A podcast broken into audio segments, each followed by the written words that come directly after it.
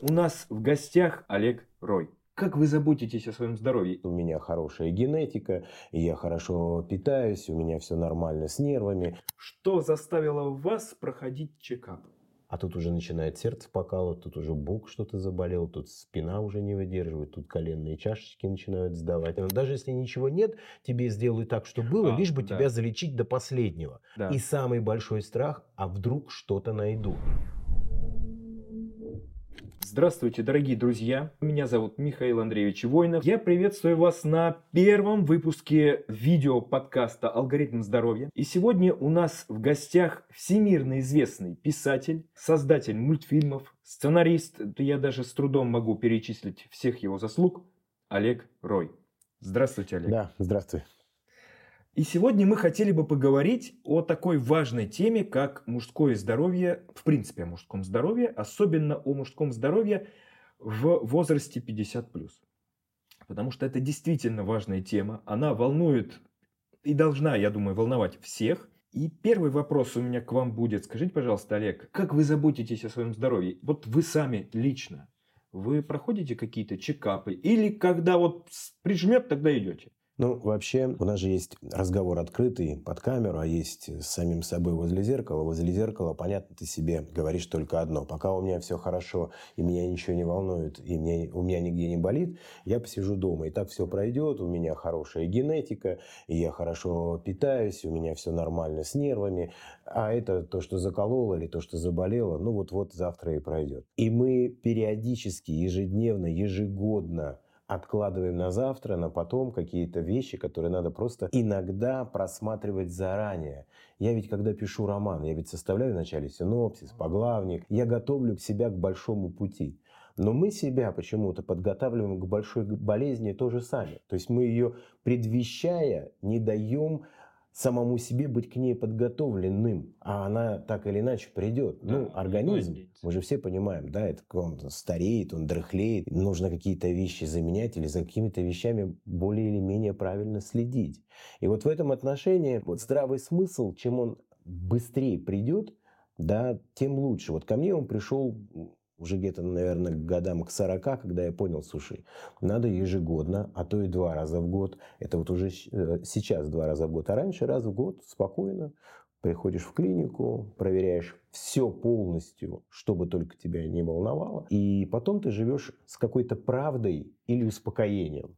Скорее, ну да, это точно. Это очень точное замечание, потому что действительно или с правдой, или с успокоением. Потому что, к сожалению, пон- мы понимаем, что любой чекап, да, он выявляет болезни на ранней стадии. И он может выявить большинство болезней на ранней стадии. Но, к сожалению, не все болезни выявляются в принципе при рутинных чекапах. Да. И второй момент, который я хотел бы осветить здесь, раз мы об этом говорим, в принципе об отношении людей к своему здоровью. Помимо того, что они не заботятся о нем, а почему-то часть нашего населения относится к своему здоровью и особенно к своей болезни так, что врачи обязаны заботиться о ней. Кто-то другой, не они. Вот им дано здоровье, ну дано и дано. А вот он должен прийти в, в поликлинику, в клинику, и вот врач или там кто-то медицинский работник какой-то обязан позаботиться, не он сам. Вот это очень важно, да, и по- поэтому очень многие сидят дома, действительно не ходят никуда, ничего не делают, и пока у них совсем не заболит, тогда только пойдут. Есть такая шутка, но я не буду говорить сейчас, какие два вида болезней существуют в России. Олег, скажите, пожалуйста, а какой, на ваш взгляд, должен быть объем чекапа? Вот что необходимо точно проходить, а что можно так отставить на второй план и пройти как-нибудь потом? Вот по вашему опыту, судя по тому, что вы уже давно все это проходите. Ну, вот здесь самое главное еще не только...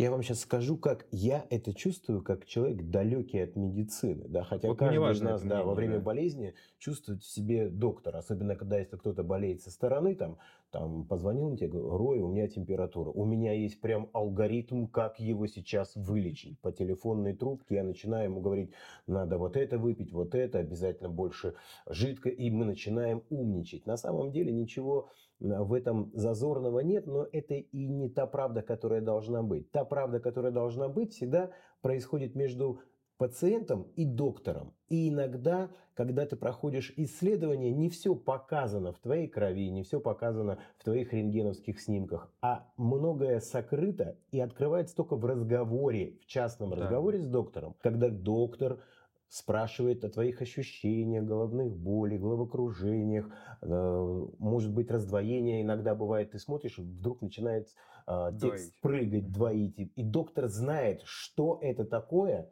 и почему оно не показано в твоих э, анализах, но уже у тебя присутствует. То есть вот здесь очень важно фундаментально доверять доктору, доверять свои ощущения, и тогда да. вот этот самый чекаут, чекап, по-разному можно это уже называть, он становится более качественный, более продуктивный для тебя. Это и в этом случае, в этом случае тогда у тебя возникает еще и с доктором определенная связь, когда ты можешь в любой час, в любой день, в любой месяц позвонить, и доктор, зная тебя уже и доверяя твоим э, ощущениям, может тебе сказать, да, это вот то, о чем мы с тобой говорили ко мне, или вот это надо, или вот здесь надо, или успокойся, или еще что-то. У меня много раз происходило в моей жизни ситуации, когда меня просто доктора спасали от разного рода ситуаций, когда они просто знали, что мне этого не надо, мне этого нельзя, а лучше себя от этого ограничить. У меня это абсолютно в моей жизни присутствует. Я, если совершаю какие-то определенные вещи, я беру, а, простите мне, разрешение у батюшки. Да, я спрашиваю благословения, и он мне говорит там, да или нет. Так вот, у меня есть еще такое же правило спрашивать у доктора. Вот как я вас сейчас спрашиваю, я могу поехать? Вот я вам говорю, куда вы мне да. говорите, нет, Олег, пока не надо. Месяц пока воздержись. Потому что раз, два, три. И я понимаю, что в этом есть логика. Не мое стремление показать себя, ударь молодецкую, да. а логика врача, который ответственен за мое здоровье. Не я я могу очень правильно и хорошо и долго рассуждать о романах, как их писать и как их потом выпускать. Но я ничего не понимаю в медицине. Это очень правильно. И важные моменты есть. Надо найти доктора, которому действительно доверяешь. Это сложно, да, но по внешним, ну, по каким-то факторам это надо найти, и доктор вот тогда реально ему надо довериться, и он может посоветовать, и он должен посоветовать, что надо, а что не надо. И второй компонент, раз уж мы чуть-чуть вернемся назад, раз уж мы говорим про чекапы, то многие клиники, я это действительно знаю, в программу чекапа, чтобы побольше как-то заработать на этом, включают обследования, которые не информативны, не показаны. И они не показывают ничего. Какие-то там программы оздоровления, там определение по группе крови, диеты. Этих примеров можно привести множество. На это точно ловиться не надо, потому что это не несет никакой абсолютно пользы. И есть доказательная медицина, да, которая нам говорит, что вот это работает, а вот это точно не работает. И надо действовать с позиции доказательной медицины. И тогда действительно та проверка организма, которую назначил врач, она действительно реально будет работать. Знаете, у меня есть еще одно такое золотое правило. У меня всегда есть мой близкий доктор, мой домашний доктор, доктор, который 24 на 7 всегда на связи. Вот. И есть клиника, как ваша. Да, вот я к вашей клинике прибегаю тогда, когда меня уже припекло. Но 24 на 7 я все равно не могу вас беспокоить. Ну, да. Вот у меня есть доктор Сак Леонид Давыдович, который мне... Я вот к вам пришел и говорю, вы мне говорите, Олег, надо сделать вот это. Я Саку Леониду Давыдовичу звоню, говорю, Леня, как ты думаешь? Он говорит, врач прав, Лек, надо. Вот это тоже очень хорошо, когда у тебя есть два мнения, которые, если соединяются в одно, это вообще идеальный вариант. Да. Много раз меня Леонид Давыдович, я ему звонил, он мне говорит, слушай, ну не надо тебе это. Ну это просто какое-то, прости меня, Рой, но это развод. Да. Ну зачем тебе это нужно? И я прям отказывался. Но вот это тоже иногда очень важно, иметь два мнения. И иногда это очень сильно спасает. Олег, а как вы думаете, ну вы все-таки известный человек, и вы можете себе позволить, чтобы у вас был личный врач, которому вы можете позвонить. Но далеко не каждый человек может это сделать. А что делать обычным людям? Вы знаете, у... я, не, я, не при... я не причисляю себя к необычным людям. Дело в том, что, опять же, вот мой, мой близкий э, друг – это друг – он доктор. Но это вам повезло друг. так. Да, у каждого у нас, если мы хорошо посмотрим вокруг себя, у нас на второе рукопожатие будет врач. Это абсолютно это точно. Да. Вот прям абсолютно точно. Знаете, мой знакомый говорил, слушай, пока у меня не было машины, я не знал, что огромное количество моих знакомых а, автослесаря. Вот. А как вдруг так оказалось? Так и здесь. Заболел зуб, смотришь, а у тебя э, со стороны, там, я не знаю, там жены, сестры или еще кто-то, а у него уже и клиника своя, у него ну, и да. свое, у него и врач есть, и тебе кто-то посоветует. Нет. Вот не лениться оглянуться, посмотреть и заняться. Все. Да. Вот вы же правильно сказали. Мы иногда думаем, а, само пройдет, а, вот они должны, они появятся, постучат в дверь, я открою, а там уже доктор на пороге и говорит, пойдемте, я вас обследую. Такого не случится. Нужно поднять свою красивую пятую точку и идти самому себе Решать помогать. вопросы. Да. Конечно. Потому что многие люди, да, все люди, да, вот допустим, возьмем колоноскопию. Почему колоноскопия? Потому что она наиболее близка ко мне. Колоноскопия – это эндоскопическое обследование толстой кишки. Очень подавляющее большинство не делает ее при наличии показаний. А показания какие? Их банально три. Это выделение крови из заднего прохода, это возраст старше 45 лет, да, и это наследственность. То есть наличие рака толстой кишки у кого-то из ближайших родственников. Надо делать уже колоноскопию. Никто ее не идет делать. А почему? Потому что ну, как бы забивают на это, на все. Ну, там ничего не трогает, не болит, оно само пройдет. А рак толстой кишки, он заболит тогда, когда он уже такой большой, что пророс куда-то в окружающей ткани, тогда он болит и воспаляется. А он долго может годы расти и не давать о себе знать. Именно поэтому надо делать колоноскопию. И все сидят и ничего не делают. Хотя им говорят, всем положено колоноскопия, кому я сказал. Поэтому это большое. Это только маленький пример. Опять же, визит к врачу. Да, вот, э, я сейчас даже не говорю о врачи-терапевте или гастроэнтерологе, там, такого куда-то пойдешь, просто тебя закололо, вот это можешь пойти. Я говорю о визите к узкому специалисту, да, к какому-нибудь флебологу с заболеванием вен нижних конечностей, к тому же проктологу с заболеванием прямой кишки. А люди тоже сидят дома и не идут. Особенно это касается проктолога, потому что э, подавляющее большинство стесняется. Ну и страшно еще. А страшно да. чего? Что Нет. он найдет что-то не то? Нет, могу вам сказать, да. Во-первых, а, человек перед тем, как идти к врачу, и особенно такие процедуры, страх болевого синдрома, это он прям развит у человека, э, стеснение да. и самый большой страх, а вдруг что-то найдут. А так ведь ничего не беспокоит. А потом есть еще такая пресловутая истина. Даже если ничего нет, тебе сделают так, что было, а, лишь бы да. тебя залечить до последнего. Это, это третья составляющая. И четвертое.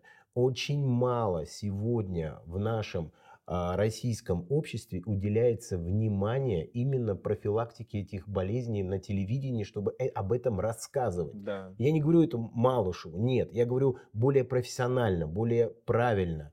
Вот этому нужно, пос, да, этому нужно посвящать определенное количество времени, чтобы человек просто это знал, понимал. Тогда это будет э, более, наверное, обосновано и у него в восприятии к самому себе.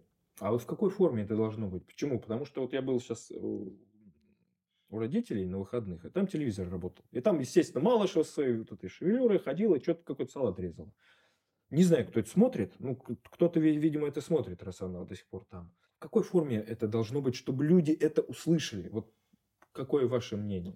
Знаете, когда в США встал вопрос по поводу того, что люди прекратили очень серьезно обращаться с профилактическими э, походами к врачу просто, они сделали несколько сериалов, в том числе и «Доктор Хаус», и «Молодой доктор», где внутри сериала обсуждаются на довольно правильных э, примерах та или иная болезнь, то или иное заболевание и к чему это приводит.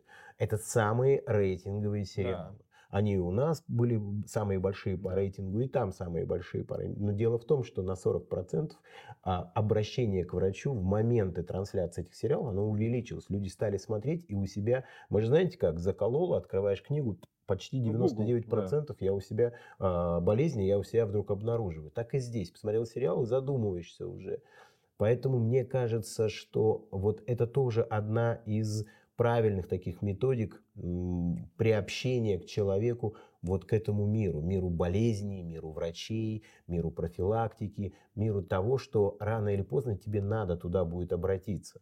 Да, на примере пока других. Ну, у нас же актеров. выпускают разные сериалы. Ну, я, врачебные. я их смотрел тоже, мне было интересно, думаю, это все-таки вот э, близко к этому. Нет, это, это совершенно другая тематика. Да. Там не рассматривается болезнь. Почему? Потому что, по всей видимости, за а, специалистами, которые пишут сценарий, нет специалистов-медиков. А есть специалисты приключения, он упил, э, выпил, его порезали, э, от него сбежала жена, и Да, они да, да, разви- да, да. развивают другие темы. Темы же, которые развиты и развиваются в других сериалах, других стран, эта тема касается непосредственно болезни, ее развития, что к этому идет, Да. почему отказали конечности, почему идет кровь, почему нужно было срочно делать операцию. Об этом идет разговор, и человек, вникая, даже не врач, начинает понимать, к чему может привести та или иная ситуация или та или иная боль. То есть это немножко разный подход, более профессиональный с одной стороны и более э, коммерческий с нашей стороны. Да, я вот даже по своей работе в экстренной хирургии могу сказать, что вот есть доктор Хаус, да, и он снят как детектив, Да. поэтому он интересен. И реальная работа в реальной хирургии, допустим, она тоже детектив. Тебе приезжает пациент, ты на него смотришь и начинаешь распутывать этот клубок. Что с ним реально не так. И это прям вот схоже. Конечно, таких редких ситуаций, как у доктора Хауса, они бывают на- настолько они и редки, их не бывает.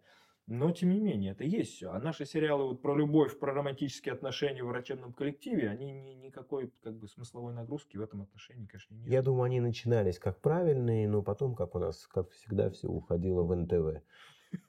Да, это точно. Это точно. Еще такой вопрос к вам. Скажите, пожалуйста, может быть, есть еще какой-нибудь способ, как донести людям информацию, что им надо заботиться о своем здоровье? Вот вы как знаток человеческой души, может быть, вы или совет дадите людям, или же э, мне дадите совет как руководителю или, и как врачу, что я могу сделать для них, чтобы э, люди больше заботились о себе, о своем здоровье.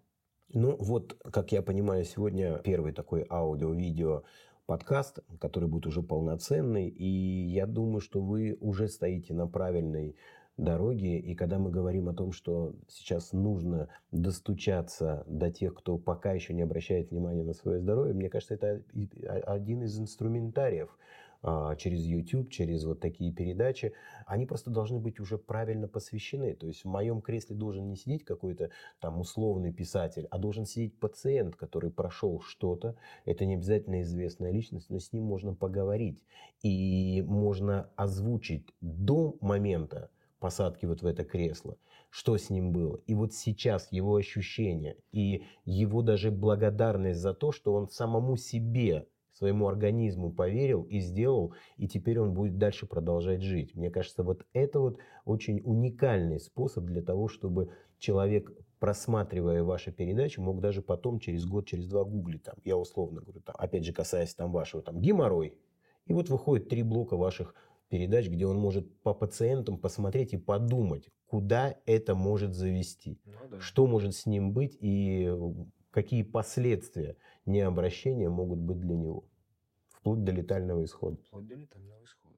Да, вот я, если мы уж коснулись этого, я из своего собственного врачебного опыта хочу сказать о тех последствиях, которые могут быть при геморрое. Вот собственный опыт. Ко мне на прием однажды пришел пациент, он бывший вертолетчик, там свою бытность он э, потерпел крушение на вертолете в тайге, прожил там то ли неделю, то ли месяц, я сейчас не буду врать. То есть человек мужественный, человек с характером и волей. И он довел себя э, кровотечениями при геморрое до гемоглобина 60. То есть при норме, нижней норме 120, он до 60, что ему надо было переливать кровь. То есть он весь абсолютно бледный. Естественно, мы ему помочь в такой ситуации никак адекватно не могли, потому что если бы мы что-то сделали именно с э, его болезнью, там бы ничего не зажило на таком уровне гемоглобина, питания бы не хватило. Поэтому, конечно, там многоэтапная подготовка к лечению, но все-таки мы добились результата, помогли ему, и, естественно, он остался доволен. Но бывают случаи, которые не так хорошо заканчиваются. Это тоже необходимо помнить.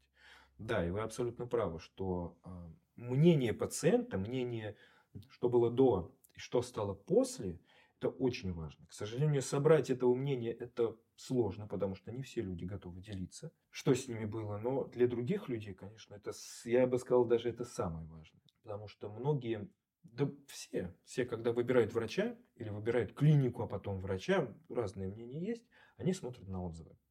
Проблема вся отзывов в том, что человек, когда он доволен, он не будет писать. Он доволен, пошел своим делом заниматься, ушел. Все. А когда что-то плохое недоволен, он напишет отзыв, он станет отрицательным. Поэтому вот, вот эти по крупицам собирать хорошие мнения, что действительно мы людям помогаем и не разводим их ни на что, а мы никогда не будем разводить ни на что, потому что этим денег не заработаешь. Не заработаешь в моменте, но с перспективы на 10, на 20 лет смысла нет. Мы же не группа каких-нибудь там шарлатанов. Олег, скажите, пожалуйста, такой у меня интересный к вам вопрос, связанный с вашей профессией. У всех бывают творческие кризисы, в том числе и у меня.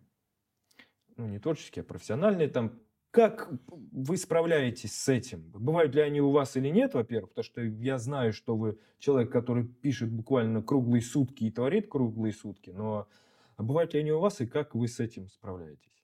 Ну, вот меня пока это, слава богу, не коснулось. Я как-то э, очень легко переключаюсь а, с одного на другое. Дело в том, что творческий кризис возникает у человека, который зациклен на одной какой-то определенной там, системе, вещи, проекте. Вот э, если он вдруг не удается, а у него больше ничего нет, Тогда да, это, это да. творческий кризис. У меня на сегодняшний день 37 проектов, которые я веду, и творческий кризис во всех 37, ну, он, он просто невозможен. Поэтому у меня спокойно, я переключаюсь на другой. Если здесь что-то пошло не так, он может отлежаться, я могу к нему чуть подостыть, mm-hmm. переключиться на другое, потом к нему вернусь. У меня даже есть такое понятие кладбище мое. Я спокойно туда складываю свои вещи, которые мне пока не нравятся. Вот там сейчас 11 вещей лежат.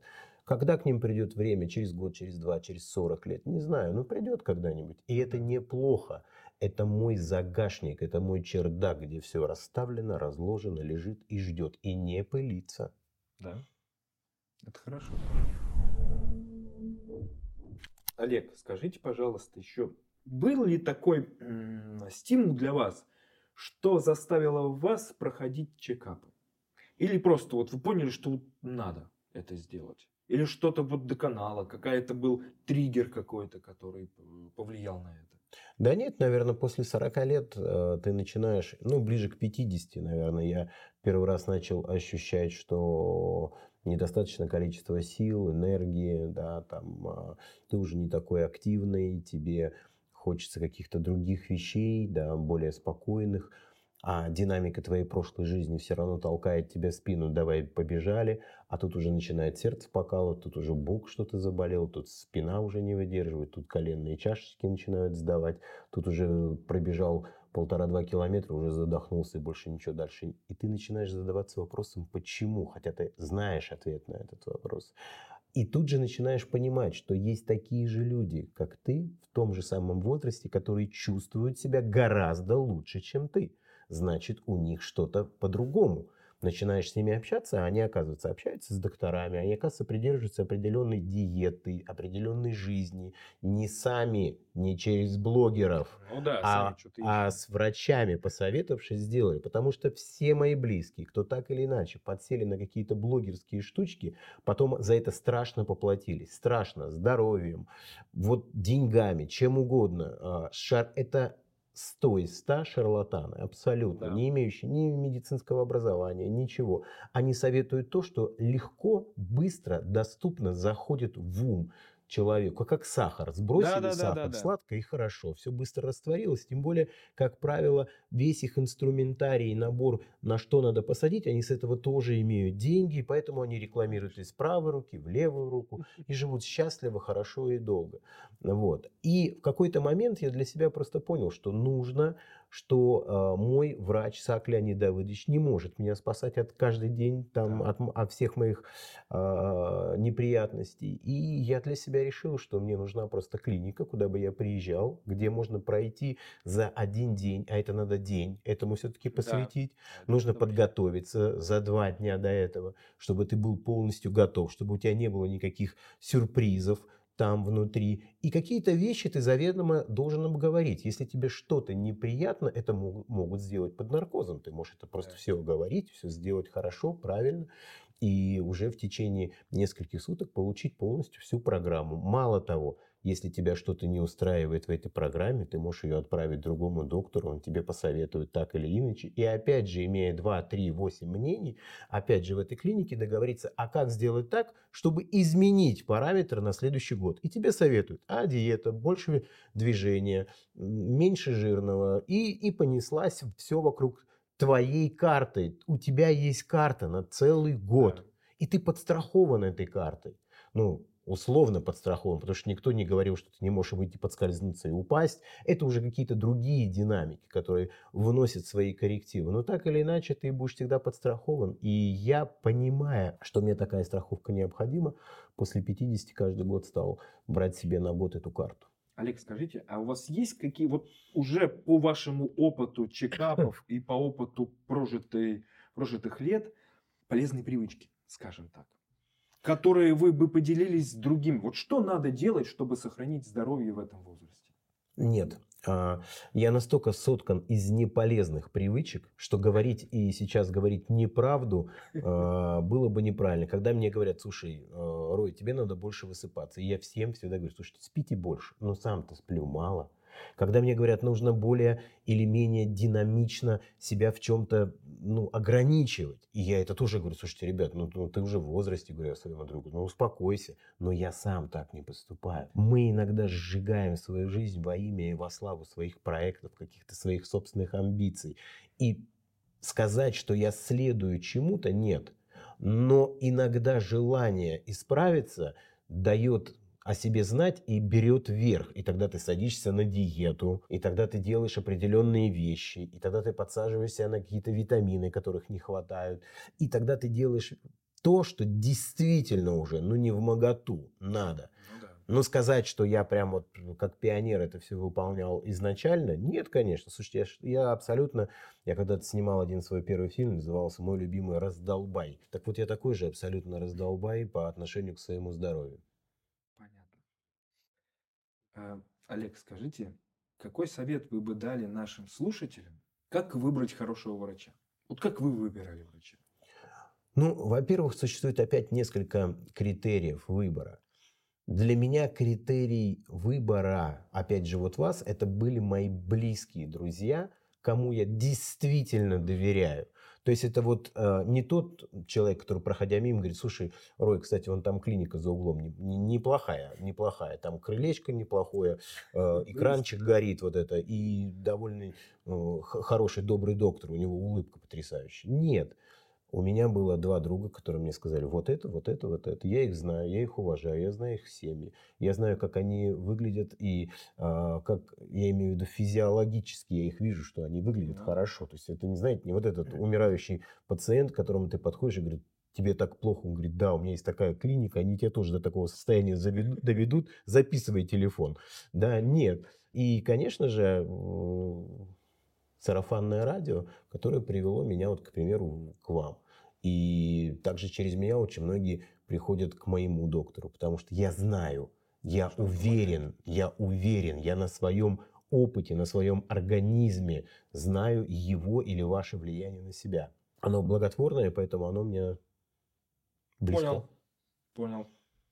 Ничего не меняется, в общем. Сарафанное радио, оно на первых местах всегда. Потому что рекламу можно заказать, можно сделать из нее все что угодно, но если кто-то не связан был а, с этим врачом и не получил от него полезный, правильный опыт, все остальное нет. Олег, давайте чуть от медицины отойдем и поговорим немножечко про вас, потому что вы личность, вот лично для меня очень интересная. Вы сказали, у вас больше 30 проектов, в принципе, да. одновременно. А что занимает большую часть вашего времени? Ну, творческого. Каждый проект – это осмысление, это вселенная, это работа над вот этими нюансами, из которых впоследствии вырастают герои, а, из которых вырастают истории, мультфильмы, фильмы, спектакли, мюзиклы книги. Вот сейчас я начал заниматься комиксами. У нас в этом году выходят два комикса. Комиксы по СВО и комиксы русских супергероев. И это новые, новые какие-то такие ипостасии моей жизни, которые ну, просто дают мне каких-то больше новых ощущений. И больше всего занимает время предподготовки к этим ощущениям. Если ты не будешь подготовлен, то ты и ощущений не получишь. А они должны быть долгие, хорошие и обоснованные, как и временным, так и финансовым результатом. Вы одинаково времени посвящаете и проектам, допустим, комиксов, и проектам мультфильмов, и романов? Или это все у вас в голове одновременно происходит, а потом что-то вот выходит из... Нет, нет, это все, это все абсолютно разложено на полке. Вот я сегодня в 6 утра разговаривал с Киром. Это мой художник, который рисует сегодня наши э, супергероев 6 плюс 0 плюс и 12 плюс, плюс занимает сейчас обложка комикса Ермака. Вот мы сегодня с ним обсуждали в 6 утра обложку и две больших афиши внутри. В 8 утра у меня был созвон, мы сейчас э, делаем большой роман для Ирана. Вот, созванивался с коллегами из Ирана, с редакторами. Почему? Потому что есть определенные в текстах у меня нюансы, которые должны быть подтверждены с той стороны, что это действительно было, могло и соответствует. Вот. Перед тем, как уже э, ехать сюда, у меня был созвон, у нас сегодня э, выпуск книги «Соратника», первая книга «Семикнижие» выходит в АСТ. И мы сегодня обсуждали обложки, мы обсуждали сегодня то, что у нас будет в СМИ. Вчера у меня было радио, а, Радио России. Это был большой-большой, огромный материал. Сегодня у нас в Ростове в 18.00 мой спектакль стартует. Неотправленные письма. Ольга Кабо, Дмитрий Щербина. Завтра у меня на Радио России премьера «Гармаш», а, аудиоверсия «Маленькие истории большой войны». И это я вам рассказал процента 2-3. То, что вот сейчас происходит. Ну вот сегодня я спал 3,5 часа. И, в принципе, как бы... Ну, вот сейчас я так и знал, что я на это нарвусь. Давайте я переговорю. Я сплю много, хорошо и стабильно. Но не всегда. Но не всегда. Олег, скажите, есть э, стереотипы, что творческие люди используют различные, ну, назовем их допинги. Какие-то стимуляторы, препараты, может быть, что-то еще. Как вы к этому относитесь и правда ли это в принципе? Ну, я думаю, что это неправда. Дело в том, что, знаете, оправдать свои какие-то наклонности можно любым способом, и многие это, я творческий человек, мне дико необходимо выпить, да, но это я не видел, чтобы кто-то создавал каких-то шедевров, не считая отрезанных ушей там и чего-то остального под какими-то допингами. Я в свое время, когда у меня были совершенно тяжелейшие ситуации по выпуску а, проектов, и мы должны были срочно заходить. А, у нас был большой контракт с Netflix, надо было срочно сдавать материалы и все остальное. А, да, это были а, адреналин раш тогда, вот эти вот, как они назывались, вещи, а, связанные с, а, как же они, энергетические напитки. Ну, понятно. Вот. Но могу сказать, что после двух дней его использования я уже понял, что это совершенно не мое и моим никогда не будет. Последствия от него катастрофические. Да. У тебя болит, раскалывается голова, у тебя весь день разбит, ты не можешь потом собрать себе в кучу. И в итоге я единственное, на что подсажен сильно, это на кофе. Вот мой день начинается с 6 утра. Это фильтр кофе, большая кружка. Вот. Она резко перетекает или медленно, это зависит от э, интенсивности моей работы в 6 утра, во вторую, в третью, в четвертую. Потом у меня завтрак, это обязательно кофе. Вот, э, кашка, что-то остальное. Обед у меня обязательно чай. Вот. И после чая я обязательно выпиваю опять кофе. К вечеру я прихожу домой, я выпиваю кофе. Я без кофе не могу заснуть, мне да. нужно выпить кофе обязательно. Вот. И вот на кофе, да, я действительно подсажен на кофе. Я никогда в жизни не курил вообще. Ни одной сигареты в жизни никогда не, не выкурил. Я никогда в жизни не имел отношения даже близкое к людям, которые э, приобщились к наркотикам. Если я знал, что кто-то из моих близких хотя бы это пробует, я старался с ним больше уже не общаться. Все, это не мой человек, я не хочу, не буду, и даже рядом стоять не хочу. Вот. И вот я говорю, единственное, да, единственная моя, и то я не считаю это проблемой, это кофе. Ну, в принципе, если организм адекватно на это реагирует, то это не должно быть проблемой. Ну, пока вроде как реагирует нормально. Нет, нет. Я имею в виду нет негативных э, реакций. С другой стороны, вы знаете, раньше кокаин использовался для местной анестезии вполне был легален. В том числе героин употребляли для успокаивание детей. Тут все зависит, мне кажется, от времени, от окружающей обстановки и от отношения к этому. Ко всему. Знаете, самое интересное, наверное, а, для меня стимул – это прогулки, это улыбающиеся люди, отношения с близкими людьми, это друзья, это музыка. Вот это, наверное, самый лучший стимулятор да. для, для человека. Если ты умудрился сохранить в себе вот этого ребенка, кто подсажен с детства на это, тебе уже повезло. Тебе больше не надо это ничем замещать. Это очень правильно. Олег, есть ли у вас какие-то вопросы или мифы в медицине?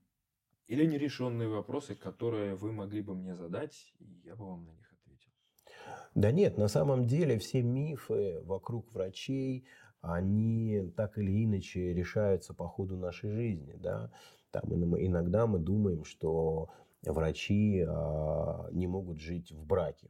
Ну, потому что, ну как, ты знаешь об этом человеке, о, фи- о физиологии вообще так все, так открыто и так полно, что вроде как уже, ну, какая-то этика какая-то пропадает, да. И раньше был миф, что все врачи, для меня, да, они абсолютно живут э, сепаратно друг от друга. Мужчины в одном, женщины в другом, соединяются только ради каких-то определенных вещей э, и продолжения рода, чтобы опять у нас были хорошие, правильные, добрые и умные врачи. Вот был мой друг, который говорит, э, у меня были потрясающие, говорит, такие отношения с девушкой, все. Потом я узнал, что она стоматолог. Больше мы с ней не целовались. Я не мог себе позволить с ней. Да? Ну, то есть вот у него все, это стереотип, стереотип, все. Он, он самому себе внутри сказал, что он не может себе этого позволить. И он говорит, я каждый раз думал, у меня, есть, у меня пахнет у меня изо рта. То есть он начал себя ловить на каких-то вещах, не свойственных нормальному человеку, но соприкоснувшись с врачом ну, да, и с определенной его э, спецификой, да, специальностью, ты начинаешь себя где-то как-то уже ограничивать. Да? Поэтому... Это как в школе мы думали, что у нас учителя в туалет не ходят. Не могут. Ну вот э, ты, да, ты как, как-то де, делаешь что-то. Потом есть, э, ну как бы понятно, что э, если он хирург, то он циник, он жестокий, он варвар, ему наплевать на твою боль, ему вообще все, он проходя мимо может тебя резануть потому, и потом тут же прям на живую зашить, потому что он это видел, он это не чувствует. Это тоже такое, знаете, и к ним относятся как к столомам, знаешь, я его знаю, к ним, с ним связываться нельзя, он прям, он ненавидит своих пациентов, да, а на самом деле нет, человек просто четко, правильно, дотошно выполняет тот алгоритм действий хирурга, который по, положено выполнять. И, да. и холодными руками, и что-то там еще, ну, положено это делать. А мы это интерпретируем там, типа, ни в коем случае к нему не просто костоломище. Ну, нереально, это ж надо таким еще родиться. А, таких стереотипов много, и это, наверное, специфика профессии. Почему? Потому что если я вам сейчас скажу про металлурга, вы обязательно э, будете его видеть в очках, вот так вот, смотрящего на сталь и что-то там ковыряющегося. Но это так вот, это стереотип. А сейчас скажи хирург, все, это вот тот, кто тебя сейчас порежет, кто вот он такой прям очень плохой, да. Но соприкасаясь потом с ним, с хирургом в определенных своих там, проблемах или не проблемах, ты вдруг понимаешь, что это, это профессиональный, хороший, правильный руководитель того процесса, который был организован вокруг тебя, чтобы оказать тебе э, помощь. И ты видишь, насколько он правильно функционирует вокруг себя, он все правильно делает. Он профессионал, такой же, как и пожарник. Ему не надо советовать, что прежде всего вынести из твоей ну, квартиры. Да. Ему пожар надо тушить. Олег, и в заключение я хотел бы попросить вас обратиться к нашим слушателям и, может быть, дать им совет какой-то, как заставить себя заботиться о своем здоровье. Вы знаете, заставлять себя заботиться о здоровье, наверное, это самое плохое, что можно посоветовать. Нужно просто самому себе один раз сказать, с этого момента, после того, как я послушал Роя, мне надо точно обратить внимание на свое здоровье и попробовать что-то исправить в будущем. А для этого нужно только одно – пройти обследование один, два, три раза. И не только самому, но и окружающим. Люди, которые живут рядом с тобой, тоже должны этому же соответствовать. Здоровый образ жизни зависит только от нас. Это наш выбор. За нас его никто не сделает. Спасибо большое. Очень рад был, что вы сегодня вместе с нами. Подписывайтесь на наш канал. Задавайте вопросы, и мы обязательно на них ответим в следующих выпусках нашего подкаста.